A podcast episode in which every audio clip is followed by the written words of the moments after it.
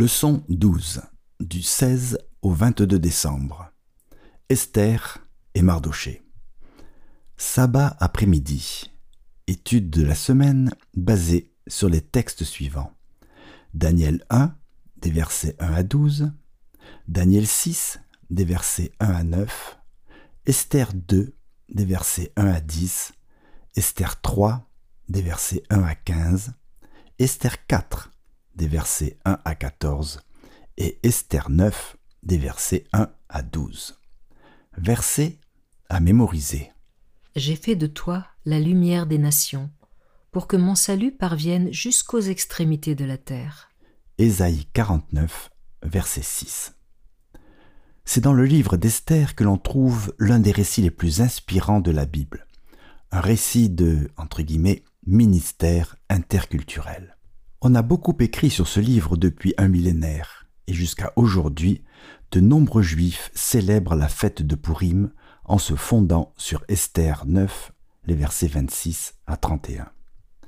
Esther et son cousin Mardoché étaient des juifs qui vivaient à Suse, la capitale de l'Empire perse. Pour une raison inconnue, ils étaient restés, comme d'autres, dans le pays de leur captivité, et contrairement aux autres juifs qui étaient retournés en Juda. Après une série de providences, Esther devint reine. Entre guillemets, le roi aima Esther plus que toutes les autres femmes. Elle eut sa grâce et sa faveur plus que toutes les autres vierges. Alors, il mit sur sa tête la couronne royale et la fit reine à la place de Vashti. Esther 2, verset 17. C'est grâce à ce rôle qu'Esther, malgré tout quelque peu réticente, put jouer un rôle majeur dans l'histoire biblique. À sa manière unique, cette histoire montre comment le peuple de Dieu, même dans un environnement étranger, peut témoigner pour la vérité. Si vous avez le temps, lisez ou parcourez le livre d'Esther pour l'étude de cette semaine. Étudiez la leçon de cette semaine pour préparer le sabbat 23 décembre. Dimanche. Captif dans une culture étrangère. Il n'est jamais facile d'être expatrié dans une culture étrangère. Il peut être difficile pour nous aujourd'hui de comprendre ce que les Juifs vivaient, d'abord sous les Babyloniens, puis les Perses.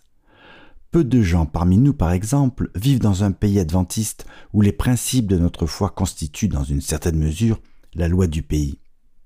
Mais avant d'être déportés, les Juifs vivaient dans leur propre pays, où les principes de leur foi étaient également inscrits dans la loi du pays.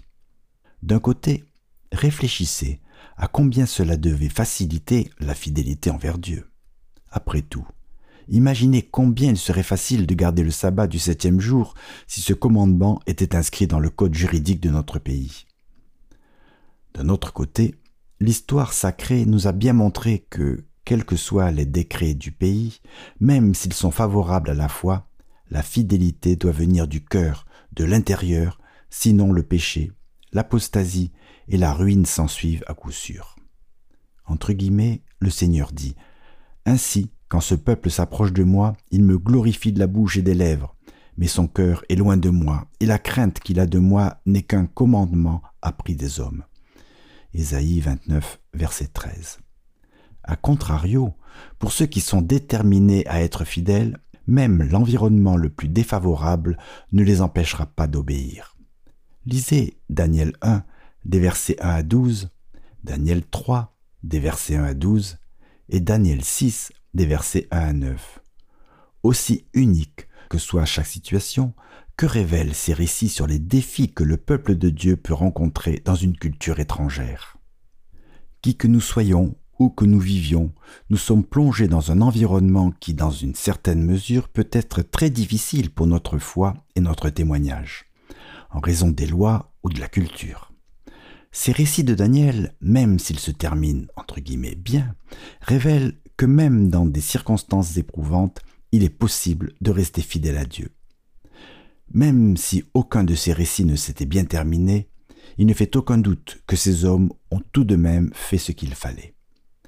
Quelles difficultés pour votre foi rencontrez-vous dans votre culture? Comment réagissez-vous face à ces difficultés? Lundi, dans un tribunal étranger. Finalement, Après la chute de Babylone et l'arrivée au pouvoir des Médo-Perses, beaucoup de Juifs retournèrent dans leur pays d'origine. Mais tous ne rentrèrent pas. Certains restèrent là où ils vivaient depuis une génération ou plus. Nous avons donc un peu de contexte pour l'histoire d'Esther. Entre guillemets, en ces jours-là, le roi Xerxès s'assit sur le trône royal de Suse la citadelle. Esther 1, verset 2. C'est à partir de là que commence le récit biblique, l'Empire perse sous le règne de ce roi. Dans le chapitre 1, Vashti perd la faveur du roi, ce qui amène ce dernier à chercher une autre reine pour remplacer Vashti tombée en disgrâce c'est là qu'Esther et son cousin Mardoché apparaissent pour la première fois. Lisez Esther 2 des versets 1 à 9. Que nous enseignent ces versets sur la situation de Mardoché et Esther Il semble que Mardoché, en tant qu'officier royal, était assis à la porte du palais et résidait dans la ville de Suse avec sa fille adoptive, Esther, qui était sa cousine. En raison de la situation et de l'endroit où il vivait, ils étaient baignés dans la culture perse. C'est sans doute en partie pour cela qu'Esther fut choisie pour être présentée au roi. Entre guillemets, on emmena aussi Esther dans la maison du roi sous l'autorité de Hégaï, gardien des femmes. Esther 2, verset 8. Lisez Esther 2, les versets 10 et 20. Que se passe-t-il ici et pourquoi Mardoché lui donne-t-il cet ordre? Bien que le texte ne dise pas précisément pourquoi, ce n'est pas difficile à deviner. Puisqu'ils étaient des étrangers dans une culture et une religion étrangères, qui pouvaient, nous allons le voir, se révéler hostiles, ils eurent la sagesse de garder le silence sur leur famille et leur peuple. D'après vous, dans quelles circonstances peut-il être prudent de ne pas révéler notre foi? Devrait-on vraiment la cacher parfois? Pourquoi? Mardi, le témoignage fidèle de Mardoché.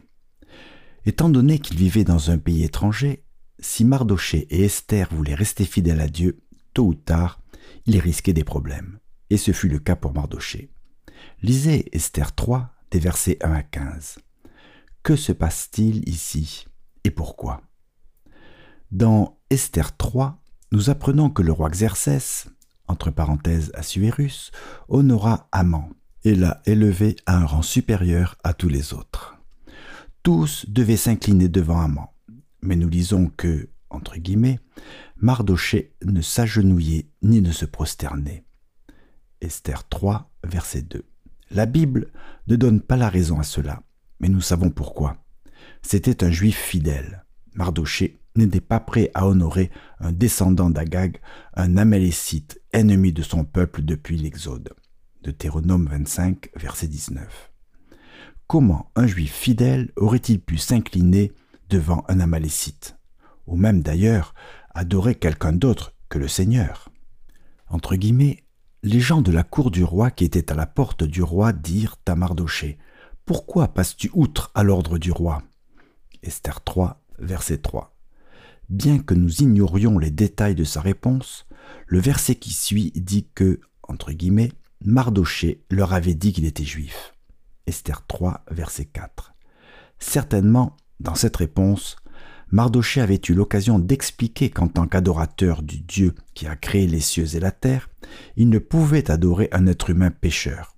Sans doute, Mardoché put dans une certaine mesure témoigner de sa foi, une foi à laquelle il tenait tellement qu'elle le mettait en danger, lui et malheureusement d'autres. De Daniel et ses compagnons, une lumière éclatante brilla dans les ténèbres morales de la cour royale de Babylone. Helen White, Advent Review and Sabbath Herald, 13 mai 1884. Quand Haman voulut détruire le peuple juif, voici la description qu'il en fit. Entre guillemets. Il y a un peuple à part, ils sont partout, infiltrés parmi tous les peuples dans toutes les provinces de ton royaume. Leurs lois les distinguent de tout peuple et ils n'agissent pas selon les lois du roi. Esther 3, verset 8. Un peuple dont les lois sont différentes et qui n'agissent pas selon les lois du roi. Quelle recette parfaite pour la persécution. De quelle manière encore aujourd'hui peut-on être mis à l'épreuve comme le fut Mardoché? Comment devons-nous réagir? Mercredi, pour une occasion comme celle-ci, Lisez Esther 4 des versets 1 à 14. Pourquoi était-ce le bon moment pour Esther de dire qu'elle était juive? Quand Mardoché contacta Esther pour lui demander de l'aide, elle était mariée avec Assuérus depuis plusieurs années.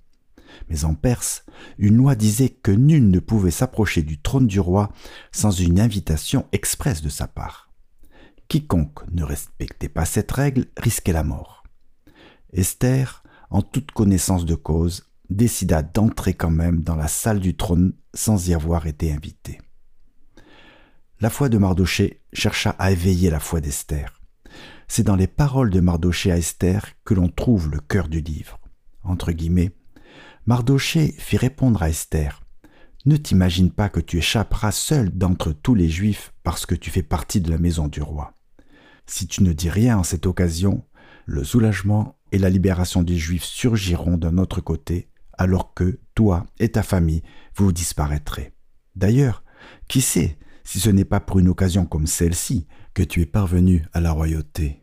Esther 4, les versets 13 et 14. La foi d'Esther fut mise à l'épreuve quand Mardoché en appela à son amour pour son peuple. Personne, à part lui, ne savait qu'elle était juive. Mais une fois qu'elle prit la décision de, entre guillemets, se mouiller, elle n'hésita pas à mettre sa vie en jeu. Sa foi était forte, et elle savait que sans l'aide de Dieu, elle ne pourrait pas réussir. Sa réponse à Mardoché révèle sa foi. Entre guillemets, va rassembler tous les juifs qui se trouvent à Suse et jeûner pour moi. Ne mangez et ne buvez rien pendant trois jours, ni la nuit, ni le jour. Moi aussi, je respecterai un tel jeûne avec mes servantes, et c'est dans ces dispositions que je pénétrerai chez le roi. J'enfreindrai la loi, et si je dois mourir, je mourrai. Esther 4, verset 16, version second 21. Mardoché diffusa cette information à toute la communauté juive de Suse, et pendant qu'il jeûnait et priait, Esther se prépara à affronter ce moment périlleux. Entre guillemets, quand le troisième jour fut arrivé, Esther revêtit les vêtements royaux et se présenta dans la cour intérieure de la maison du roi, face à la maison du roi. Le roi était assis sur son trône royal dans la maison royale, face à l'entrée de la maison. Au moment même où le roi vit la reine Esther debout dans la cour, elle eut grâce à ses yeux. Le roi tendit à Esther le sceptre d'or qu'il avait en main. Esther approcha et toucha la pointe du sceptre. Esther 5, versets 1 et 2. Pour les Juifs qui se trouvèrent dans cette situation, la prière devait accompagner le jeûne. Ils agissaient certes pour leur propre compte, mais la prière fut centrale dans leur réaction. Quelle leçon évidente peut-on en tirer? Je dis, le miracle de Pourim. Depuis des millénaires, les lecteurs de la Bible se rendent compte que le nom de Dieu n'apparaît pas dans le livre d'Esther. C'est le seul livre biblique avec cette particularité. Cependant, les Juifs purent voir la main de Dieu dans leur grande délivrance et le peuple de Dieu choisit ce livre pour l'inclure dans le canon biblique. Savons-nous reconnaître la présence de Dieu sous la surface de notre vie quotidienne? Les actions de Dieu peuvent prendre l'apparence d'événements normaux, naturels, et si nous n'y faisons pas attention, nous ne remarquerons pas la présence de Dieu. Lisez Esther 9, les versets 1 à 12. Quelles furent les conséquences de la ténacité d'Esther? Le miracle de Pourim prend une forme très inhabituelle. Le miracle est caché, dissimulé dans des événements apparemment naturels. La loi qui disait de détruire les Juifs ne fut pas annulée, mais une nouvelle loi fut rédigée qui permettait aux Juifs de se défendre. Par ailleurs, remarquez ce qui arriva et comment Dieu put agir à travers ces événements. Les Perses remarquèrent l'action de Dieu en faveur des Juifs. La conséquence Entre guillemets, beaucoup parmi les peuples du pays se firent juifs. Esther 8, verset 17. Voilà un grand exemple de comment le Seigneur peut agir afin de se faire connaître des âmes perdues. Les chefs du peuple juif reconnurent la main de Dieu. Après avoir eu la victoire, les Juifs proclamèrent une fête annuelle, entre parenthèses appelée Purim, en souvenir et en célébration de leur victoire. Traditionnellement, les Juifs passent ces quelques jours en action de grâce en souvenir de la délivrance de Dieu. Défi. Cette semaine, Priez pour que Dieu vous donne le courage de partager quelque chose qu'il a fait pour vous avec l'une des personnes de votre liste de prières. Défi plus. Commencez un journal de petites choses, entre parenthèses ou de grandes choses, que Dieu fait pour vous. Lisez-le et priez pour que Dieu vous rappelle ces choses au bon moment pour les partager avec quelqu'un. Vendredi, pour aller plus loin. À chaque famille, à chaque parent, maître, enfant, sur lequel a brillé la lumière de l'Évangile, se pose, dans ce douloureux moment, la question autrefois posée à la reine Esther, en une période capitale de l'histoire d'Israël. Qui sait si ce n'est pas pour une occasion comme celle-ci que tu es parvenu à la royauté? Hélène White, Éducation, page 262.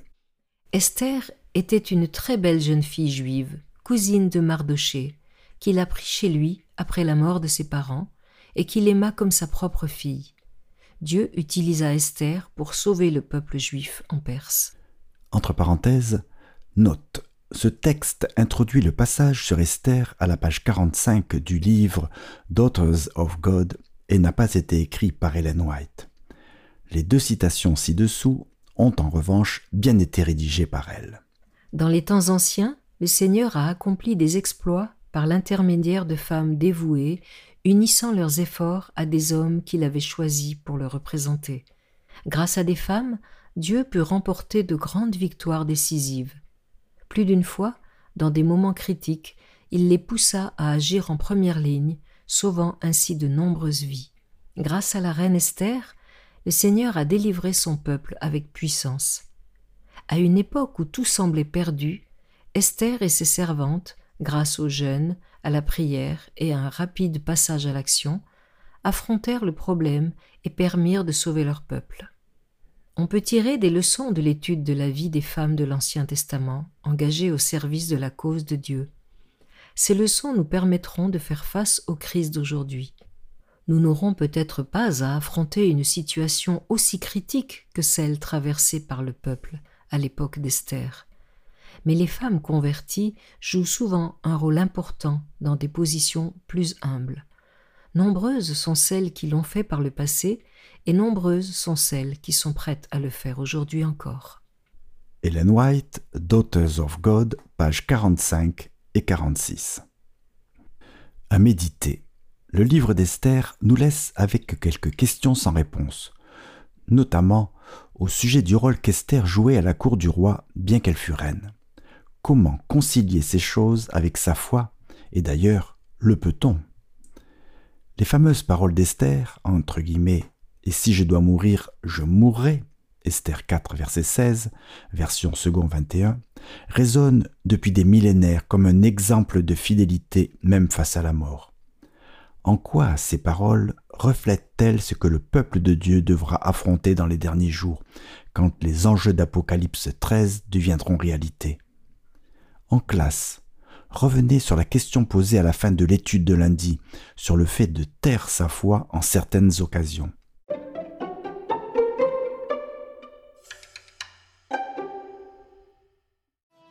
Voilà une bonne nouvelle, frères et sœurs. Plus la peine de procéder à l'enregistrement vocal ou visuel de la prédication du jour. Grâce aux efforts des techniciens de l'Église, Bethany emboîte le pas à la technologie. Téléchargez sur le Play Store ou App Store la radio adventiste Bethany de Pétionville pour l'écouter gratuitement. Tapez sur le www.radioadventistebethany.com et abonnez-vous au channel YouTube Église adventiste Bethany de Pétionville. Économisez plus d'énergie. Libérez plus d'espace sur votre téléphone. Et revivez les moments solennels du culte d'adoration. Bonne aventure. Bonne aventure. Bonne aventure. Bonne aventure. Bonne aventure. D'autres émissions aussi intéressantes sont aussi disponibles sur notre site radioadventistebethany.com et aussi sur toutes les plateformes de podcast.